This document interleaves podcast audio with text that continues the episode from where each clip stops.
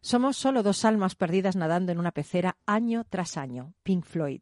¿Sabías que el primer nombre del grupo fue Sigma 6 y que no fue el único ya que tuvo otros nombres antes del definitivo? The Set, The Megadeth, At Bass, The Screaming At Bass. el nombre de Pink Floyd fue fruto de la imaginación de Sid Barrett y es la unión de los nombres de dos músicos de blues de Georgia, Pink Anderson y Floyd Council. Estás en Rock and Talent.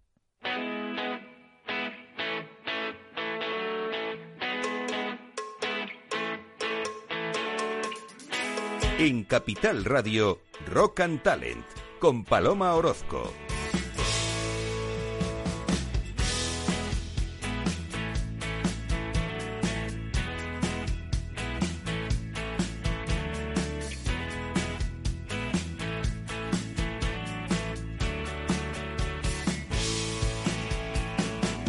Bienvenido, bienvenida a Rock and Talent. ¿Estabais silbando la melodía, Carlos y César? A ver cómo la silbáis. Claro. A ver. Menos mal que te digas otra cosa, ¿eh? Menos mal que te digas otra Pues cosa. yo creo que es bastante digno. ¿eh? Bueno, os voy a contar una noticia. Una inteligencia artificial descifra el, códice, el códice Voynich, el libro más misterioso del mundo. Esto le gusta a César, de repente Hombre, me ha hecho caso, de repente me ha hecho caso. Sí, sí. El códice Voynich, ¿lo he dicho bien? Voynich. Voynich, Voynich. Bueno, bien, sí, Es se un entiende. libro. Voynich es un libro aparentemente imposible de entender que combina texto, imágenes e ilustraciones. Desde que fuera escrito hace más de 600 años, sabios, reyes, incluso espías de la CIA han intentado descubrir su contenido sin éxito.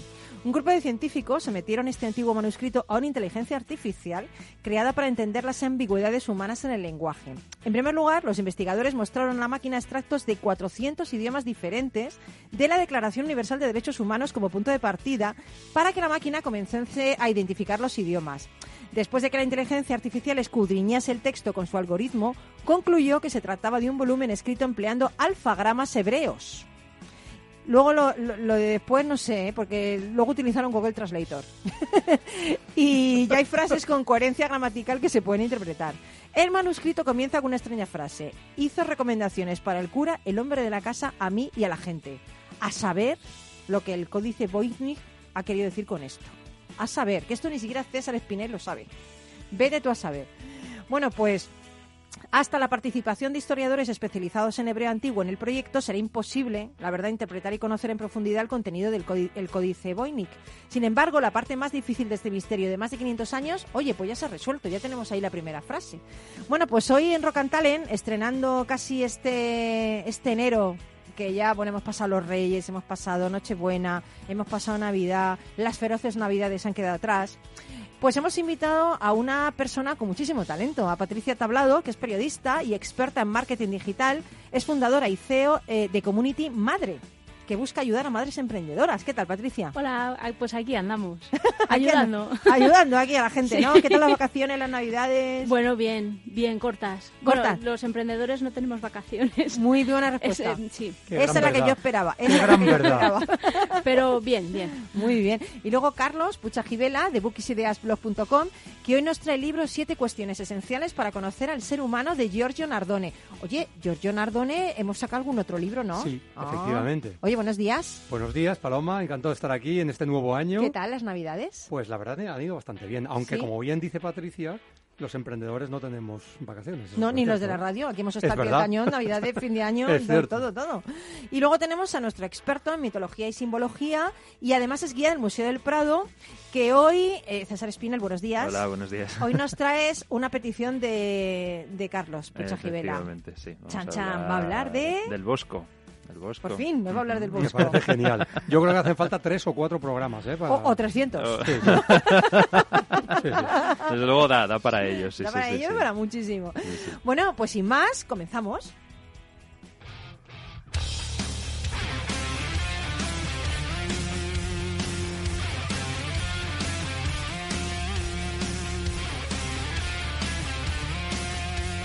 Rock and Talent, Capital Radio.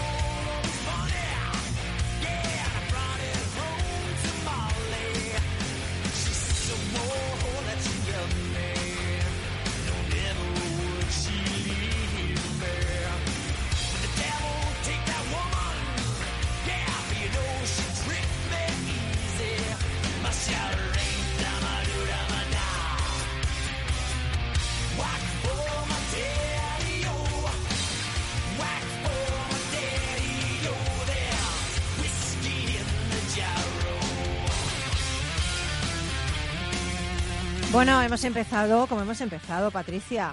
A tope. Metallica. Whisky on the Heart. O sea, esto ya, vamos. bueno, yo te conocí en la UNIR. Sí. Me pareciste una mujer muy talentosa y yo he querido que vengas para que seas un referente y una inspiración para todas las personas y para todas las mujeres en general. Muchas gracias. ¿Eh? Qué responsabilidad. Sí, sí, Madre mucha, mía. mucha. Esto de las expectativas altas. bueno, periodista. Llevas creando contenido en redes sociales e internet desde hace 10 años. Hace cinco creaste tu propia agencia, Community Madre, que a mí es que el nombre me, me, me alucina, ¿no? Porque combina dos pasiones. Cuéntame tus dos pasiones. Bueno, pues eh, por un lado, o sea, yo mi historia es que yo tra- he trabajado en agencia desde el año 2008 y bueno, he ido saltando de agencia en agencia y, mm, y en 2014 estaba embarazada de mi segundo hijo y me despidieron de la agencia en la que estaba. eh, Qué bonito, qué bonito. Claro, el jefe te dirá, no fue a consecuencia, pero sí que es verdad que yo lo comuniqué y al día siguiente de por la mañana tenía Jo. un mail despidiéndome. Sí, mucha Entonces, consecuencia sí que parece. cla- sí. Bueno, bueno, sí, tiene toda la pinta. Sí. Y- Qué oportunidad más buena de haber Sí. crecido y de haber sido la mujer que eres. Qué oportunidad Sí. más buena. Lo que favor te hizo ese hombre. Bueno, claro, él es, es- él es como el que mató a los padres de Batman. O sea, yo gracias a ese señor estoy aquí y he encontrado mi propio camino. Y pues nada, lo que decidí fue, como ya estaba en ese barco de la maternidad y de que hay unas ciertas personas que como que consideran que se te olvida lo que sabes, pues me creé yo, me cre- cuando estás embarazada, quiero decir, eh, decidí que iba a crear yo mi agencia basándome en, en eso, en dar servicio de lo que mejor sé hacer, que es redes sociales y crear contenido de internet y a, a madres. O sea, el, el concepto de la maternidad, como vamos, vamos a ser un poco menos tiburonas y vamos a dar un servicio fetén, súper bueno, pero respetando los horarios que yo necesito para conciliar mi vida laboral y familiar. Claro, pero ¿por qué es tan difícil? ¿Por qué es difícil compaginar eh, y, y por qué los hombres todavía no hablan de compaginar esa vida laboral y profesional? Yo creo que es necesario, ¿no? La- laboral Claro. y personal, perdón. No, no, pero es que incluso si no tienes hijos, o sea, a lo mejor te apetece estarte toda la tarde en un parque viendo, dándole de comer a las palomas. Claro. Pero hay gente que piensa que eres mejor profesional por estar en la oficina hasta las 10 de la noche, regalando horas extras, o sea, eh, yo creo... Agotándote, no Claro. surgiéndote ideas nuevas porque te agotas. Es que, es que para, para pensar cosas nuevas tienes que ver cosas nuevas. Es que si estás todo el día ahí en la rueda de hámster, no ves, no ves lo que tienes alrededor. Y yo para mí, o sea, mi, mi vida profesional la he enfocado a eso. Yo estoy trabajando eh, de 9 a 4 y media y luego por las noches. Completo, si hace falta, yo no lo hago siempre. Si hace falta, completo por la noche, pero yo a partir de las 4 y media, pues mi tiempo es de mis hijos. Que si hay una urgencia en mis clientes, yo estoy pero mis clientes como que yo quiero quiero transformar un poco la sociedad hacia ese camino porque es que Sí, educar a, las personas en que tú tienes tu vida privada también. pero eso seas madre o, o lo que tengas o sea da- si todos a todos nos gusta en un momento dado pues eso irnos al museo del Prado a pasar la tarde o lo que lo que sea Oye, ¿y, y qué, qué servicios ofreces desde Community Bueno, Madre? Pues hacemos todo lo que es creación de contenido. Hacemos desde llevar un Facebook, un Twitter, un Instagram, redactar una página web, crear contenido para un blog, que ahora mismo para el SEO es fundamental. O sea, las redes sociales vienen y van, pero tú lo que escribas en tu página web, eso permanece. Eh, luego organizamos eventos, eh, relacionamos a las marcas con influencers. eh, y luego pues nos van pidiendo cosas y si las sé hacer las hago y si no las sé hacer Y, encuentro y que he visto hace. en tu web que también hacéis sorteos. O ayudamos a organizar sorteos. Ayudáis a organizar claro, yo- sorteos. Yo, no hago sorteos. Sí, sí, sí. Pero Sí. ayudáis a organizar a la marca sorteos, Sí, ¿no? Sí. Al Nos- cliente. Lo que hacemos es que les preguntamos con qué objetivo quieres hacer el sorteo, porque es muy guay. ¿Haces el sorteo? No, no. A ver, Claro. ¿qué quieres? Que te visiten tu página web, que te compren, lo que sea, y entonces en función de eso hacemos una estrategia y, y les ayudamos a ejecutar. En tu trayectoria profesional has trabajado con marcas de todos los tamaños, Sí. tipos, desde Nivea, Microsoft, Arroz Sos, Rodilla, y ahora mismo lleva las redes del Comidista Sí. y de la Sociedad Española de Ortodoncia. Entre otras, sí. Cada vez tienes más clientes. Eh, sí, sí, pero es que se me da muy bien. Muy De bien, verdad. muy bien, me encanta que se, digas me, eso. se me da muy bien y la gente que me conoce me, me llaman porque es como, no, no, es que sabemos cómo lo haces, sabemos, o sea, yo lo que vendo es tranquilidad. El cliente me dice, oye, quiero que hagas esto. Le hacemos una estrategia súper ajustada a lo que él busca y el cliente se olvida. Nos reunimos con él todas las veces que haga falta y hablamos todas las veces que haga falta, pero me ha costado un montón de tiempo conseguir eso, que los clientes están tranquilos, me lo ponen en las manos, lo que tú quieras. y ya está. O sea, Muy bien. Oye, ¿y hoy en día no eres nadie si no estás en Internet?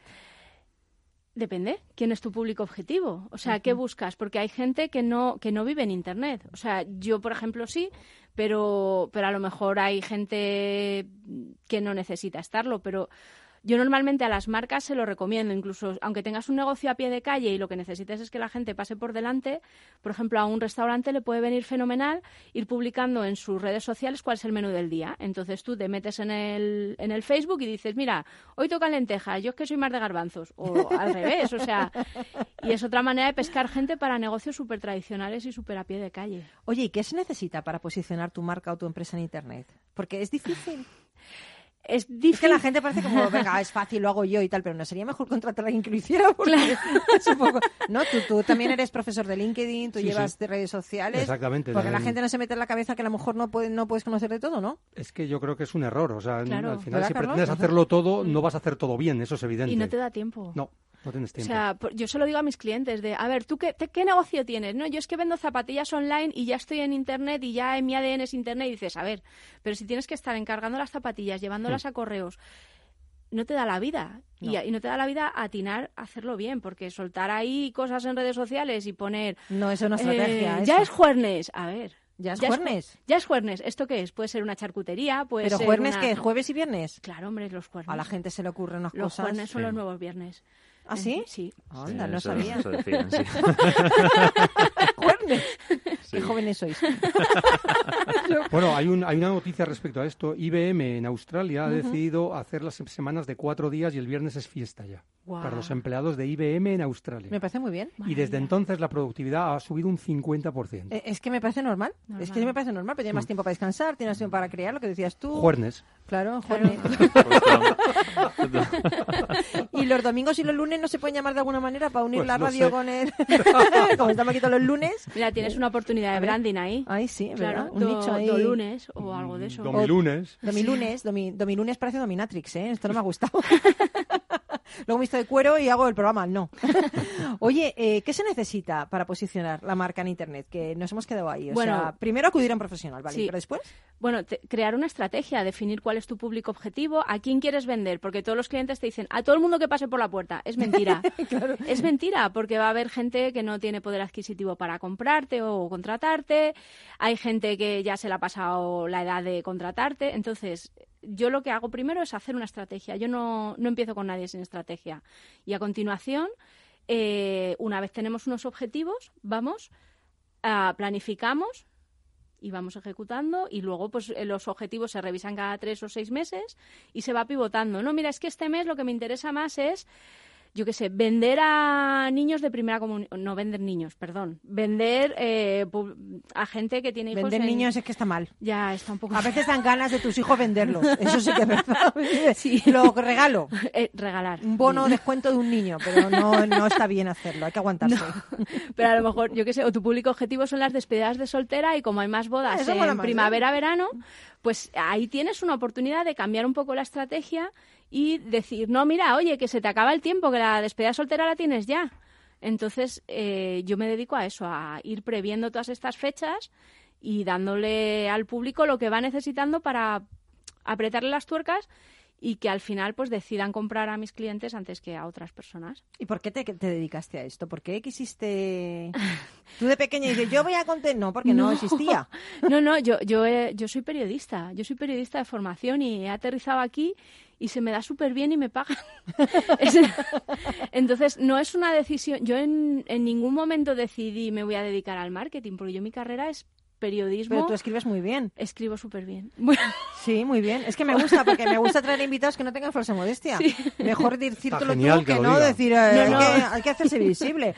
Pero, pero quiero decir que escribir bien es un Sí. plus en las redes sociales, porque Sí. los contenidos relevantes, No, no, el claro. inbound marketing, el tema de crear contenidos para ese ecosistema digital, Claro. es la diferencia, ¿no? No, de no. emocionar y conectar con una persona a no emocionar y no conectar con nadie. Claro, Una que- página fría, gris, ¿no? Yo es que en el, en el curso este que di contigo, que decías tú, es que hay, hay cosas que, que no te aportan nada. O sea, para mí, por ejemplo, mi frase fetiche de no es la de ¿te lo vas a perder? Ah, Hola, ¿Cómo que te lo vas a...? Eso no te aporta nada, es, Nada. lo dice todo Peter. Vamos a hacer una cosa que sea, que me emocione y que me dan ganas de ir, de hoy solo abrimos hasta las 3, tú verás lo que haces. Pues mira, ya no has dicho te lo vas a perder. Ya Exacto. has cogido y les has enganchado y les has dicho esto se acaba. Y yo es que a mí me gusta escribir eso y contarle eso a mis clientes. Y disfrutar con eso. ¿no? Claro. ¿Y alguna anécdota que te haya pasado en tu vida profesional? Mira, se, se parte ya de risa, me te pasar un montón. Sí, que le han propuesto el lema para su empresa. Community Madres, ¿te lo vas a perder? Hombre, de. de Bueno, eh, clientes. eh, es que, perdóname, el eslogan es brutal, ¿eh? Por eso. en vez de eso, community ¿eh? manager, community madre. No, no, o es sea, muy bueno, es, muy bueno, por sí, eso hay es que, brutal, hay que añadir algo todavía mejor que este, lo vas a perder. Claro, no, nosotros, eh, la verdad que Community Madre lo hacíamos un poco en una agencia en la que estuve como riéndonos, porque era como, eh, era una compañera mía que llevaba una, las redes de una telefonía y, y era un poco como la madre de, de la gente. Es que no me funciona el teléfono. ¿Quieres volver a, quieres reiniciar, por favor? Apaga, enciende y apaga. Claro, ah, ya sí. eh, y entonces es como, venga, cómete esto. haz. Y, y ahí surgió el nombre de Community Madre. Y yo le pregunté a la chica, digo, mira, te robo la idea porque me parece brutal, porque además aunan las dos cosas. Y luego a nivel de trabajo, pues eh, es que he tenido de todo. Desde, mm, de bueno, cuando me contrató el comidista que me llamó para preguntarme un poquillo cómo iba y tal, y tener a mis hijos al lado, mamá, tengo que ir al baño. Y yo, Dios mío, este hombre va a pensar que no trabajo bien porque tengo a un niño gritando. Claro, me llamó a las, a las 7 de la tarde, que es la happy hour de los niños, en la que se ponen en ebullición, o sea... y- Les, les enciendes, ¿no? Les pones Sí. la pila. y luego así de, de clientes súper contentos, por ejemplo, eh, con Nivea fue brutal porque les abrimos las redes sociales, o sea, les abrimos Instagram, e- ellos ya tenían Facebook y Twitter y dijimos, mira, Nivea tiene que tener un Instagram. Claro. Esto fue el año, pues 2014 y súper bien. Se lo llevamos, estuvieron muy contentos. Ya dejé de llevarles porque decidieron hacerlo in-house, que esto es cuando lo lleva la marca la- una propiedad, persona de sí. dentro. Pero hasta ese momento eh, fue un reto para mí alucinante de ¿Y, y qué es lo más raro que has escrito en redes sociales? Lo más raro. el blog de una empresa de compresas de incontinencia. Y, eso, pero raro que pusiste. No, no, raro quiero decir, porque era, Sí, era que era una un producto, cosa... un producto difícil de... Claro, escribir porque un si no blog- Te, si no te va... si no, no todos son de ese... Claro, es que crear contenido para un blog así es... No, le puedes poner, haces un post de, ay, vamos a pasear por el parque, y te dicen, ¿y si los parques no tienen cuarto de baño? Y tú, pues mira, no se me había ocurrido. Es súper interesante porque, claro, te pones ahí en la cabeza del de la otra persona que le pasa, claro. y, y estás, a- o sea, para mí eso fue una escuela brutal. De ponerte en el lugar del otro. Claro, porque tú dices, es una cosa de comer, pues hacer recetas, pero una cosa tan específica Sí. y de... Porque claro, luego los blogs los escribimos para posicionar mejor en Internet, entonces tienen que ser cosas relevantes, que se parezcan a nuestra empresa, que le interese... Joder, o sea, qué difícil, qué difícil. es ¿eh? Es difícil, pero tú ahí te veo encantada de la vida. Yo, mira, yo escribo, es que no se me acaban los temas. Es, yo me hago una lista y voy y eso es una cosa que se me da bien también. O sea, ¿Qué buscar escribiste temas. anoche? Pues eh, escribí las últimas felicitaciones de año nuevo que me quedaban de los clientes de diseño. No, diseño muy bien, pero bueno, como tengo mis plantillas, tengo diseñadores profesionales que me hacen las plantillas y hacemos eh, las felicitaciones de Año Nuevo y tienes que hacer felicitaciones de Año Nuevo acopladas a cada uno de los clientes que sean relevantes para... O sea, no puede ser tu sonrisa es tu mejor regalo. Por favor, no. Entonces, un poquillo... ¿Y qué pones? de- ¿Qué pones? ¿Original? O sea, ¿qué es lo más original? Bueno, yo tengo un cliente que vende, entre otras cosas, hamburguesas y quesadillas y el que va a salir hoy es quesadilla antes de Navidad. Quesadilla antes de Navidad. En vez de pesadilla. Claro, quesadilla. Y le puse ahí la Es foto. bueno, ¿eh? Sí. Es Está muy bueno, bien, y a ¿eh? ver qué más, a mí me gusta esta cosa. A ver, ¿más? más? Dilo, cuéntanos más.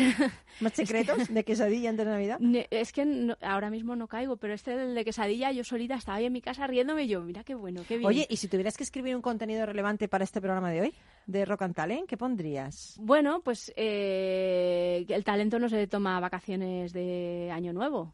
Anda, o renueva tu mira. talento para... O sea, Mira, ¿eh? Está bien. una cosa... O, o ciento y una cosas que jamás te vamos a contar. o, o también podríamos poner eh, de cómo César Espinel eh, nos habla de los mitos y las leyendas en menos de 10 minutos. O, de- Pues sí. o los libros de Carlos comprimidos en un segundo. No, yo insisto, yo creo que Rock and Talent te lo vas a perder, es insuperable. no, no, no, no, no, no, por favor, que tenemos talento. Bueno, pues oye, mil gracias por acompañarnos, Gracias Patricia. Eres una mujer con una energía increíble. Nos ha encantado tenerte. No te vayas todavía, que aún hay más. Bueno. Porque nos quedan ahora estos dos, estos dos chavalitos de aquí que nos van a, ya verás tú lo que nos van a contar. Bueno, hacemos una pequeña pausa y regresamos aquí contigo en Rock and Talent. Rock and Talent con Paloma Orozco.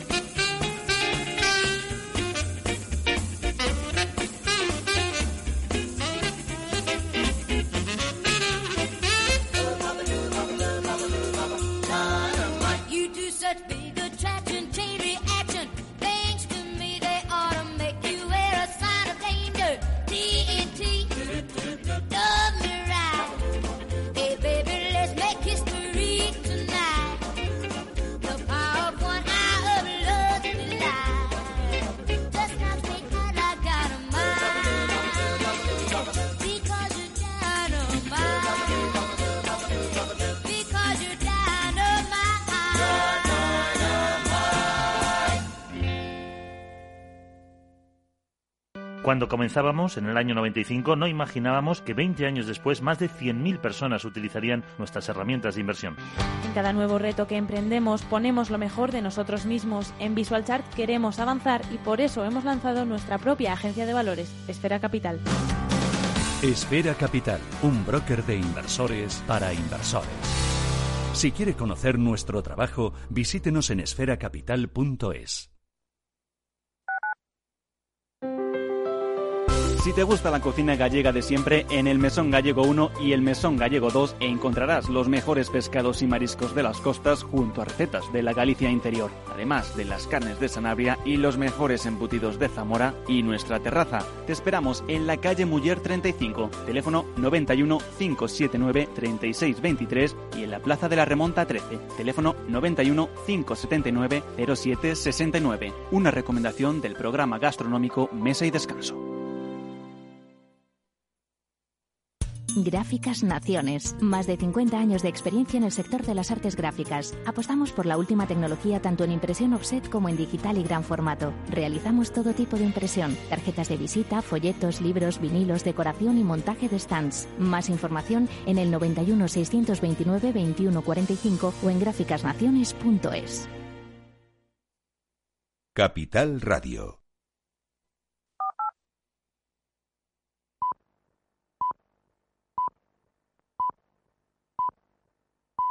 En Capital Radio, Rock and Talent, con Paloma Orozco.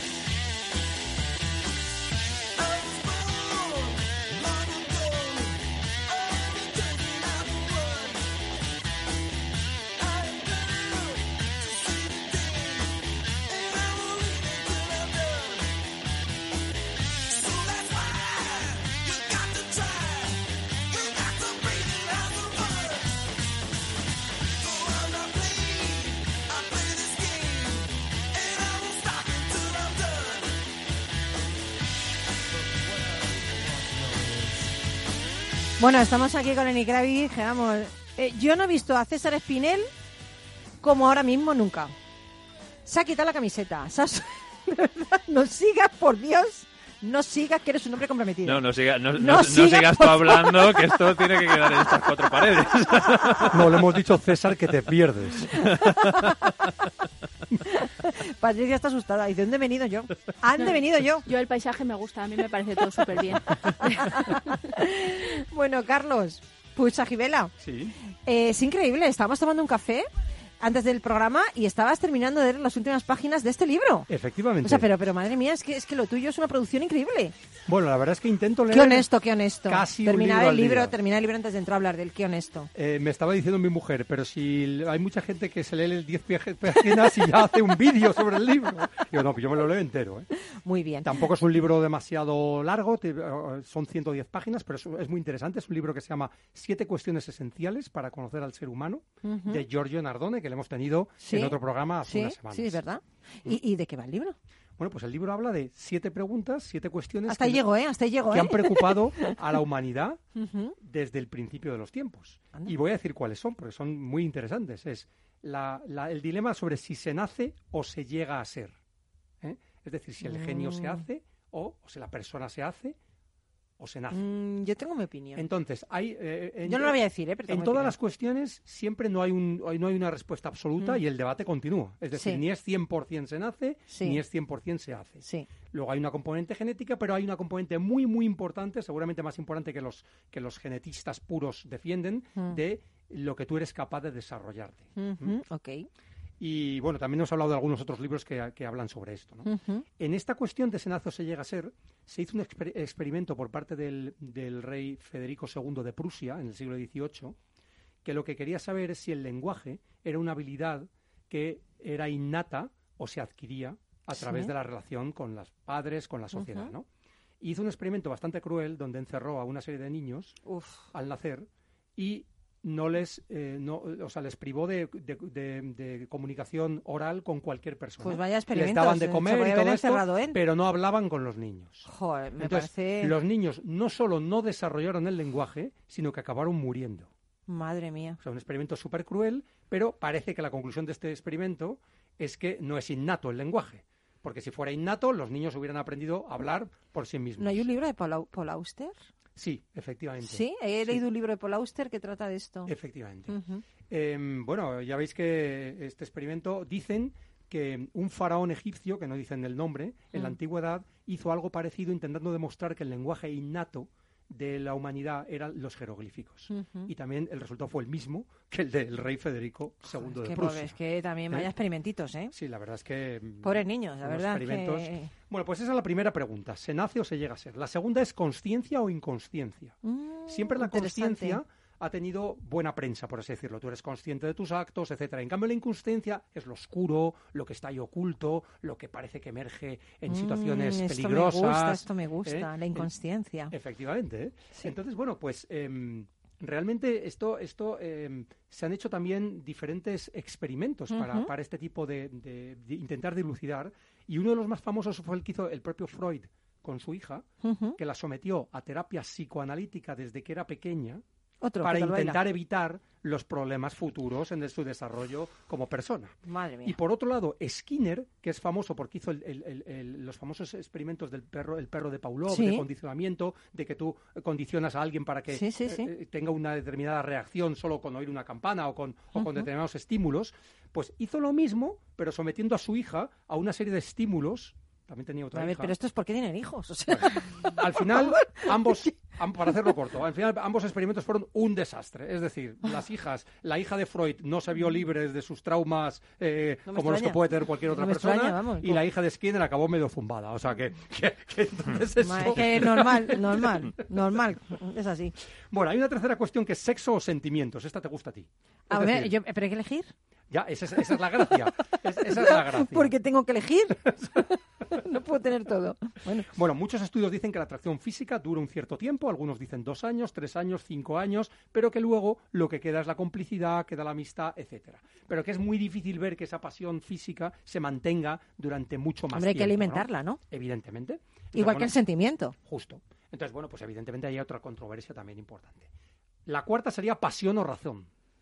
Entonces, Mm, aquí eh, ya estoy yo tú muy... te decantas, ¿verdad? Yo sí. Ya, ya lo sé. Yo también, ¿eh? Yo creo que la pasión es antes que la razón, ¿eh? Ah, no, no, yo no he dicho nada, ¿eh? No, Nos conocemos. Se te ve la cara. nos conocemos, ¿eh?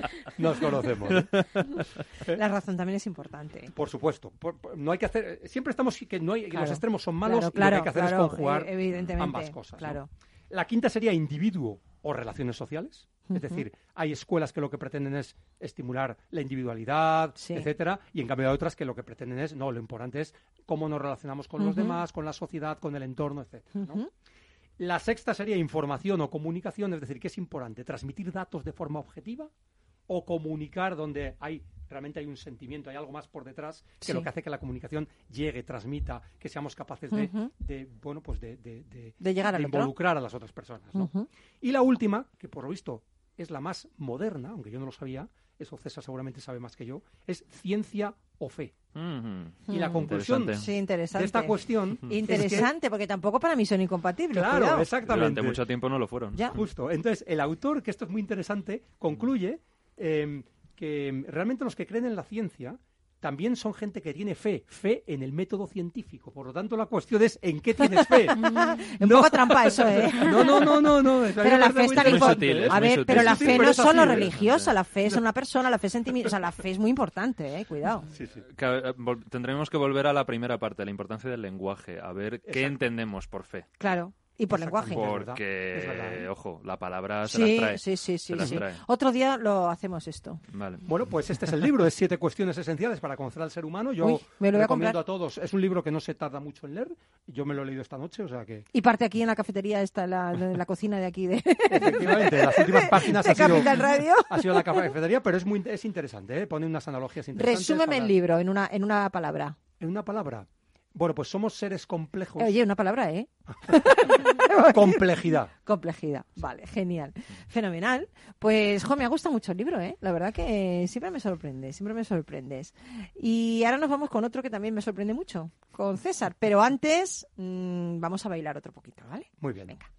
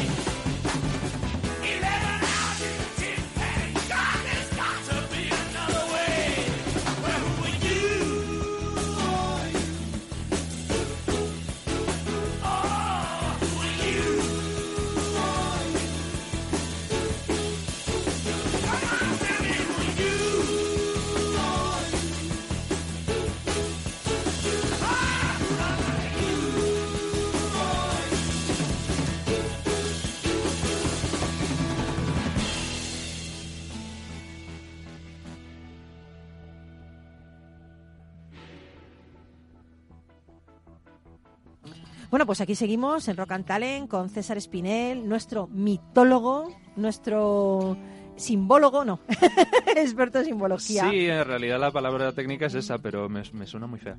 Sí. No sé, es muy... Y bueno, nuestro No, exper- estudioso, Bueno, y nuestro guía del. Museo del Prado. Eso Y, también. y- y podemos pedir, ¿yo puedo pedir una cosa para el siguiente programa? Claro, lo que Star quieras. Wars, por favor. Ah, Star la Wars, última me ha encantado, me ha Sí, encantado, sí, por sí, sí, favor. Pero hemos quedado que el siguiente programa es también el Bosco, hombre, que da para más de un programa. Bueno, ya, vale, vale, venga, bueno, vamos a... No, no hablo nada, voy a empezar porque sé que estás deseando escucharle. Venga, Claro. el Bosco, el misterio que rodea a los cuadros del Bosco. Vale, vamos a ver. Eh, empezando con que se sabe muy poco sobre la vida del Bosco, lo cual a su vez es fascinante porque permite elucubrar maravillas sobre él.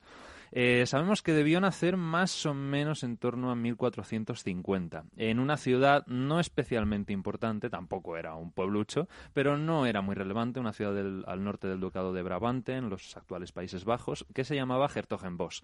De hecho, del nombre de esta ciudad es de donde deriva Hertogenbosch, eh, que es de donde tomó él su, digámoslo así, nombre artístico. ¿no? Entonces, claro, con el mundo de los pintores funciona muy bien porque tienen que presentar una marca, una imagen personal clarísima, porque Claro. necesitan vender. No es como ocurre ahora que ya vale mucho más la firma que la obra en sí. De hecho, esto siempre se utiliza la analogía de que si Picasso firmase una servilleta, esa servilleta automáticamente pasa a valer millones. Hmm. En el caso de la época del Bosco, estamos hablando del siglo XV, mm, los artistas rara vez firmaban de entrada y su nombre no era ninguna garantía de nada, porque la pintura lo que transmite es un mensaje, una idea. Entonces el cliente siempre compra, siempre, digámoslo así, alquila el trabajo del pintor y le encarga cosas para transmitir ese mensaje. Entonces el Bosco nace en ese contexto artístico. Además el norte de Europa, que ya tiene cierta fama, sobre todo en el siglo XV con los hermanos Van Eyck y con Roger van der Weyden, que van a ser los dos grandes focos. Y entonces el Bosco surge de una larga estirpe de pintores, lo que hablábamos antes de si es genética, de si es talento. El Bosco seguramente tiene las dos cosas. Tanto su abuelo como su padre son pintores eh, y además son una familia de inmigrantes, porque eh, hemos dicho que el Bosco es un nombre artístico, bueno, en, en- en los, en los idiomas hispanos le llamamos el Bosco, él en realidad los pocos cuadros que firma los firma como Hieronymus Bosch. Eh, lo que hace es latinizar su nombre, él se llamaba Jeroen van Eycken, entonces latiniza el Jeroen, se, convierte en Hieronymus, y coge ese Bosch del nombre de su ciudad porque solamente los hijos mayores, los primogénitos, podían heredar el apellido del padre, podían heredar el apellido Van Eycken. Entonces sabemos que tuvo dos hermanos mayores y él se tuvo que buscar un poco La vida. la vida. el Bosco, vamos. Efectivamente, porque no pudo heredar nada, porque toda la herencia se iba al primogénito siempre. Entonces se la llevó su hermano Jan y él tuvo que mm, cambiarse un poco. Pero además es muy interesante porque el nombre que escoge Hieronymus Van Eycken, o eh, Hieronymus Bosch, se traduce literalmente como el bosque del nombre sagrado. Anda. Lo cual ya denota bastante por dónde va a Sí, ir sí, este sí. señor. Además, el norte de Europa, no olvidemos que siempre ha tenido mucho más viva su tradición celta, su tradición bosques, nórdica. Por lo tanto, la cosa va a ir por ahí. Luego, eh, sabemos otro dato importante que ocurre en su vida es que se casa con Aleid van de Mervin. No, re- no sabemos en qué año exactamente, pero sí aparece en una casa, en una propiedad que se compran posteriormente y aparecen como matrimonio. Y se casa con esta muchacha que era la hija de un rico comerciante flamenco, lo que le permite mucha holgura económica. Y este es uno de los pilares por los cuales las pinturas del Bosco son como son, porque tiene mucha libertad para pintar lo que él quiere, lo que le- lo Porque que no son puede encargos. ¿no? De dinero, ¿no? Esa es la parte interesante, que aún en esa circunstancia sí son encargos. Continúa recibiendo Fíjate. encargos porque a la gente, y no, ha- no hablo, claro, de la gente del pueblo que no tenía casi ni para comer como para pagarle la pintura, sino los aristócratas, incluso gente de la realeza. Les encanta lo que hace y le pagan por lo que hace. Entonces, un hombre que se puede dedicar a pintar lo que quiera porque Y encima le pagan. se lo puede permitir y además le pagan. Entonces, sabe Mira, como Patricia. perfectamente- Como justo. Patricia, es fantástico. Claro, o sea, como cualquier persona con una visión suficiente como para entender el mercado en el que se mueve y dice, vamos a ver, ¿qué están haciendo todos los demás? Porque el Bosco es coetáneo de Leonardo da Vinci, es coetáneo de Durero, Sí. es coetáneo de los De grandes, de Miguel Ángel, es coetáneo de los grandes del mundo. Y hace algo que nadie más está haciendo, porque uno estudia la historia del arte en ese periodo y todos más que menos, con algunas diferencias, pero casi casi es eh, una mecánica muy similar. El Bosco lo que hace es completamente revolucionario. Y tanto es así que hasta el siglo XX y XXI se siguen inspirando en el Bosco. Salvador Dalí, del que hablábamos fuera de Sí. micro, se inspira enormemente en el Bosco. Juan Sí. Gris se inspira en el Bosco. Toda la, toda la, la corriente surrealista, simbolista del siglo XX se inspira en el Bosco. Es el primero que se atreve a hacer algo así.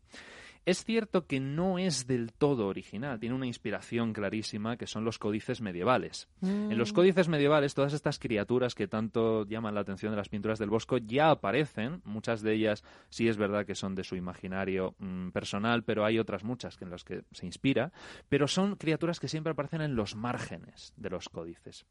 La simbología es muy clara en los códices, lo que se relata es historia sagrada, y entonces estas criaturas deformes, que siempre los teólogos lo han estado vinculado con los vicios, con las corrupciones, con todo ello, tienen que quedar fuera, apartados del verbo sagrado.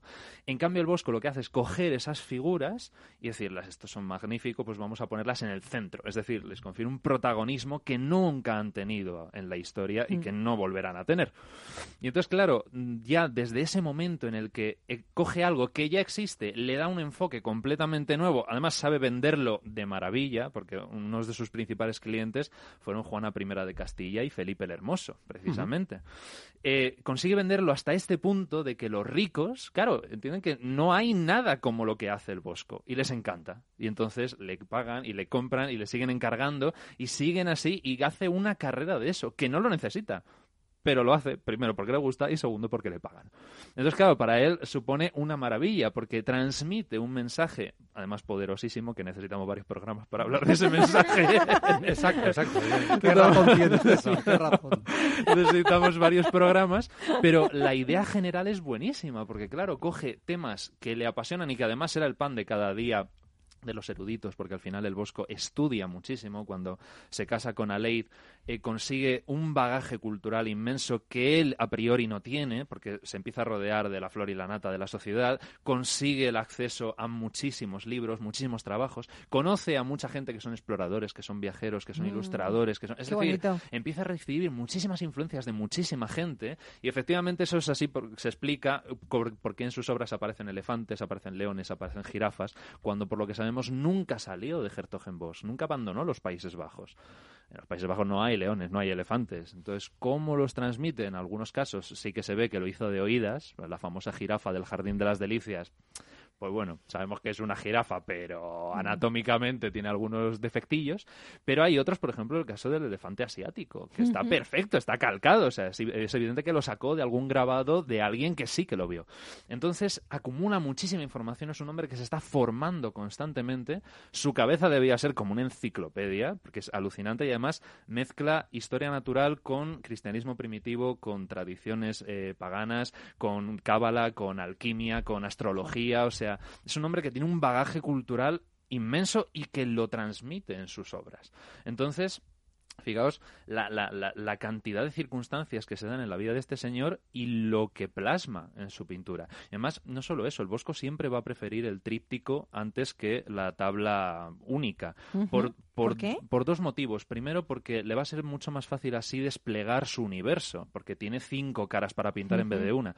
Y digo cinco porque el reverso de los trípticos también está pintado. Fíjate, Eso muchas mía. veces se olvida. Siempre los museos los tenemos abiertos, pero la mayor parte del tiempo estaban cerrados y eran los propios clientes, en el caso de que se los comprasen, o otras personas que hablaremos también de ellas en otro programa, quienes decidían cuál de las dos puertas abrir e ir leyendo el tríptico. Porque esta es la segunda parte. No solamente tiene más espacio para mm, desplegar su universo, sino también que para el Bosco los trípticos son libros en imágenes.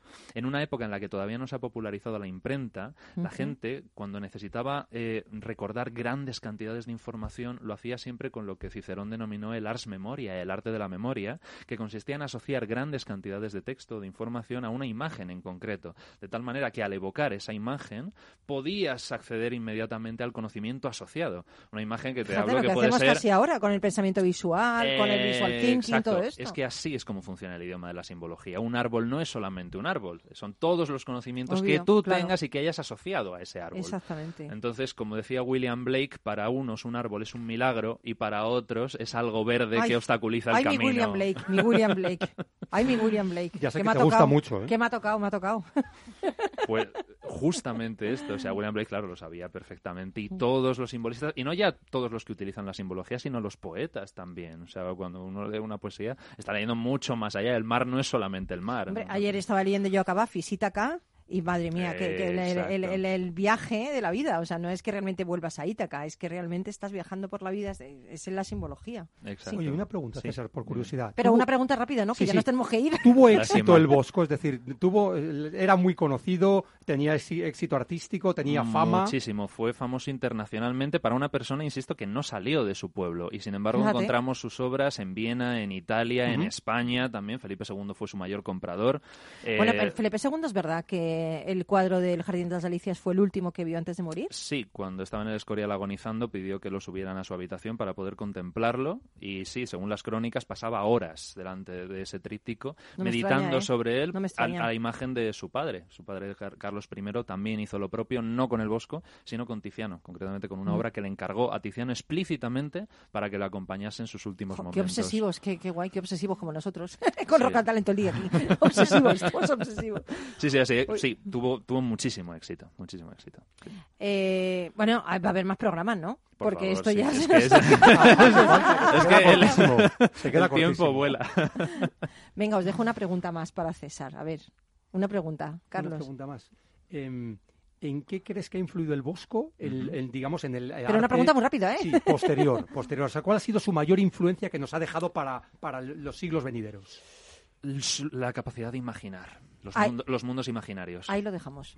No, lo dejamos mm, Sí, sí, es- porque yo creo que da para más, ¿no? Sí, hombre, mucho pero, más. pero no echéis en saco roto lo de Star Wars, por favor, que me ha No, gustado no, mucho. no, sí, sí, lo- lo- nos lo apuntamos.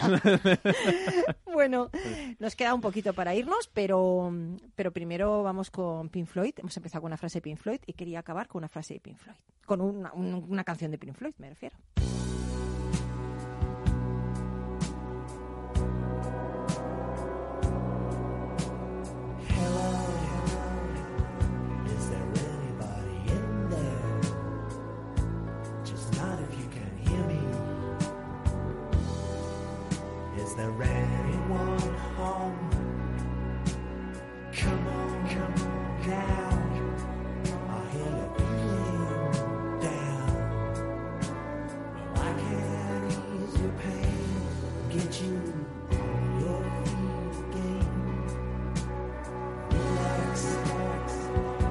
Bueno, quería, quería deciros algo que, que leí el otro día. Eh, el autor es Sancho Pérez y son los 88 peldaños de la gente feliz. Pero no os voy a decir los 88, ¿eh?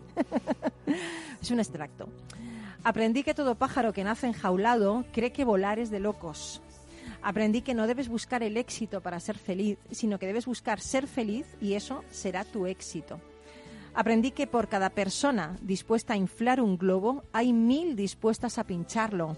Y es por esto que deberíamos inflar ya no un globo, sino mil. Aprendí que no envejeces el día que pruebas cosas nuevas, sino el día en que decides dejar de probarlas. Aprendí que hay una cosa que pesa más que hacer y fracasar, y es no hacer y lamentarse, y que no hay que buscar cómo cambiar el pasado, sino cómo crecer gracias a él. Aprendí que no es valiente el que salta sin tener miedo, sino el que salta a pesar de tenerlo. Aprendí que un camino con derrotas es una escuela de victorias. Aprendí que las grandes personas son aquellas que, aun sabiendo que es su último día en la tierra, deciden plantar un árbol. Aprendí que no hay nada más bonito que no te llegue el tiempo que pasas con la persona con la que pasas más tiempo.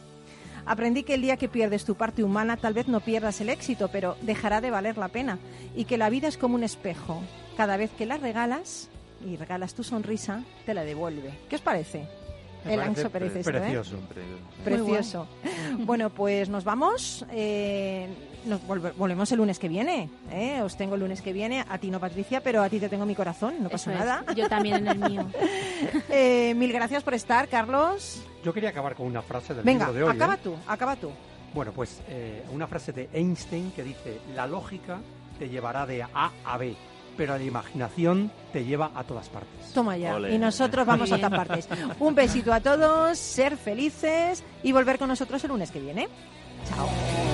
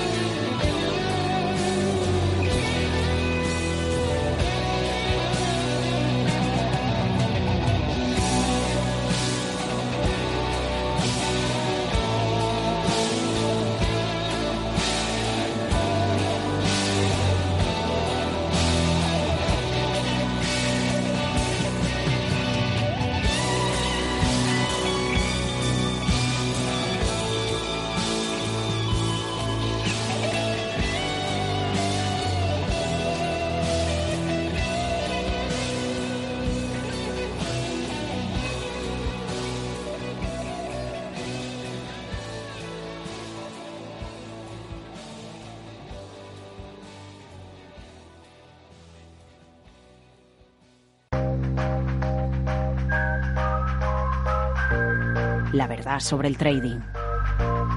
Veo aquí los yates de los gestores, pero ¿dónde están los yates de los clientes? ¿no? Eh, ese, es el, ese es el punto donde en algún momento se perdió el, el norte. ¿no? La hora Darwinex. Cada jueves a las 4 y 20 de la tarde en Capital Radio.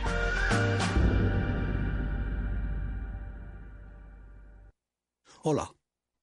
A ver, el dinero se gana con esfuerzo y ahorrar debería darnos una recompensa. Sin embargo, siempre vemos que nuestro dinero crece poco y eso hace que nos vengamos un poco abajo. Lógico. Lo normal es que veamos crecer nuestro dinero. Por eso me gusta Finanbest, porque me ofrece los mejores fondos de inversión del mundo al alcance de todos, con total transparencia y sin comisiones indebidas. Y con eso la rentabilidad de mi dinero será mayor, o sea, lo normal. Entra en finanbest.com y descubre que lo normal es extraordinario. Lo normal es Finanbest. Ya no estamos en la era de la información, estamos en la era de la gestión de los datos y de la inteligencia artificial. El tratamiento inteligente de estos datos proporciona un valor enorme a las empresas en sus procesos de negocio. En Piper Lab ayudamos a nuestros clientes a tomar decisiones de negocio basadas en datos. Escúchanos todos los lunes a las 10 y media de la mañana en el espacio de Big Data de Capital, la Bolsa y la Vida. Tu radio en Madrid 105.7, Capital Radio. Memorízalo en tu coche. Seguro que no te apetece coger el coche, pero lo que sí te apetece es un buen cocido maragato, cecina y otros muchos productos de Astorga, ¿verdad? Pues ya lo sabes, la auténtica cocina astorgana solo la encontrarás en el Astorgano y sin necesidad de coger el coche. Ven a visitarnos y lo comprobarás. Todos nuestros clientes repiten y seguro que tú también lo harás. Reserva en el 91 579 6261 o en calle Pensamiento 25. El Astorgano, la auténtica experiencia maragata. ¿Cansado de lo que escuchas por la radio? Coño, ¿qué habré tomado yo? Hoy me he levantado, mamá. Menos mal que tienes otra opción. Aquí somos así, con Rafael Cerro. Un genio. Bueno, tampoco exageremos. Un periodista como la copa de, de un pino. Eso sí, de lunes a jueves a las 8 de la tarde, escucha Aquí somos así, con Rafael Cerro y equipo, siempre en tu emisora Capital Radio. Y yo estoy loco, loco, loco con ella. Aquí somos así, en Capital Radio.